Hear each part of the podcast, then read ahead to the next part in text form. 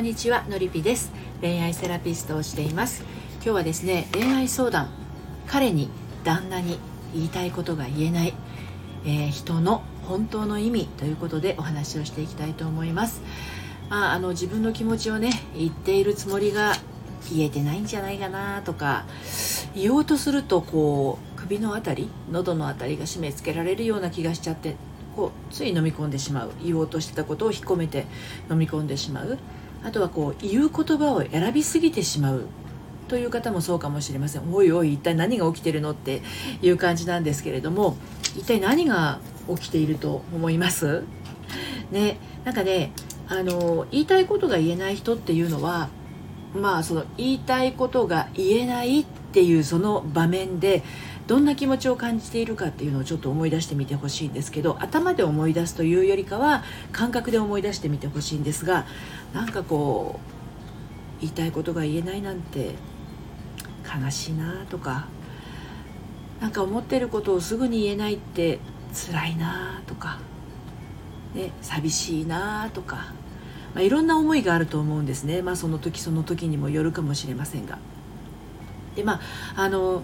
彼や旦那には言えない。でも職場の人だったりとかあとあのお友達だったら言えるっていう方もいらっしゃるかもしれないしあ彼に彼彼とか旦那だけじゃなくてねあの職場の人たちとかあとは仲のいい女友達にもなかなか言いたいことが言えないまま来ちゃってるなっていう人もいろんなパターンがあるんですよね。あなたの場合がどうかっていうのはちょっとねお一人お一人聞いてみないと分かんないんですけれどその言いたいことが言えない時の悲しいなとか寂しいなとかってね言えない自分が悲しいな言えない状況つらいなみたいなその下にある気持ちって分かりますかね？なんかある感じしますか？あの言いたいことが言えない人ってねあのそういった言えない自分をダメだなとか、まあ辛いなとかあの私が言わなくても分かってくれないかなうちの旦那はとか私の彼氏はって思っている悲しさとか寂しさ以外に以外にというよりかもちろんそれもあるんですけれどそれを考えても考えても感じても感じてもこう気が収まらないというか、まあ、なかなか言いことが言えないっていう場合はですね、まあ、本当の気持ちに気づいてない場合がとても多いです。のりぴ熟成も8割方こういう感じなんですがあの言いたいことが言えない言いたいことを言わせてくれない彼氏とか旦那ムカつきません？ねだって自分の中に感じてくる感情とか思ったことをそのまま言ってお互いに相手も言いたいことを言ってコミュニケーションを取るのがお付き合いだったり、まあ、楽しい恋愛だったりあとはうん幸せな結婚生活だと思うのになんか旦那ばっかりとか彼氏ばっかり言いたいこと言って私全部言いたいこと飲み込んでるなんて悲しい寂しい辛いこれ感じても感じても悲しい寂しい辛いが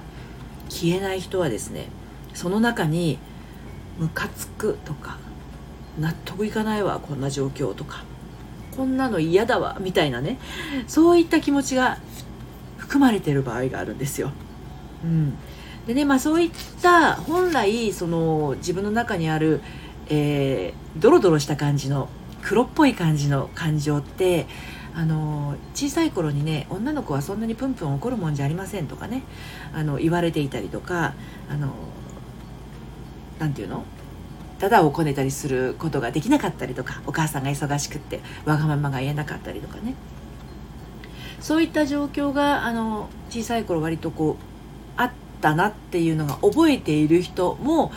はあああのことかって思うんだけどね。覚えている人はあのことかって思うけど覚えてない人もなんかその当時のことをその当時のことを思い出すというよりかはその当時の自分の年齢にふっとこう体を半分置いてみるような感覚をするとポロッと涙が出てきたりする。これものりのりぴ熟成あるあるで。まあ、もうこれは9割方そうなんですけれどねあのー、そういった気持ちがね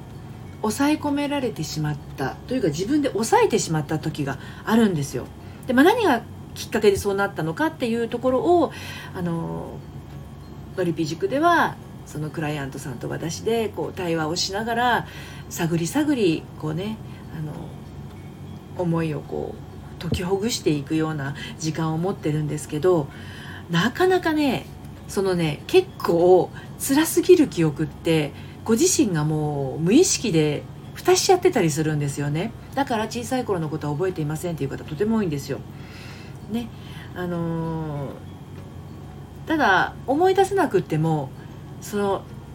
例えば3歳の自分も1歳の自分も15歳の自分も20歳の自分も同じ自分なわけだから心の奥底に自分でこうこう何て言うのかなあの押し込めてしまったものってなくなったわけじゃないんですよね。消化しきれてないから。だからなんだか分かんないんだけどポロって涙が出ちゃったりするんですよ。ってことはまだ癒えてない気持ちがあるっていうことなんですよね。でもオンラインサロンでもそういった心の仕組みのことについてはねこれからもあのいろいろとお話をして限定配信もしていくんですけれどどうぞねあの彼や旦那さんに言いたいことが言えない人っていうのは悲しいだけなのかな私。寂しいだけなのかなっていうのをねあのちょっと感じてみてほしいんですね。ちょっと難しいかもしれないんだけど私悲しいんだろうか。悲しい悲しい悲しいって思っても感じが感じきれない場合は、ま、ちょっと違う感情もあるんじゃないかなというところにあの気づけると扉が開いていく可能性高いです。ちょっとうまくできないなという方はねあのオンラインサロンの方ですとかあとは LINE の方に登録して直接あのお声かけいただければと思います。はい。ということで今日はこの辺で最後まで聞いていただいてありがとうございました。それではまた。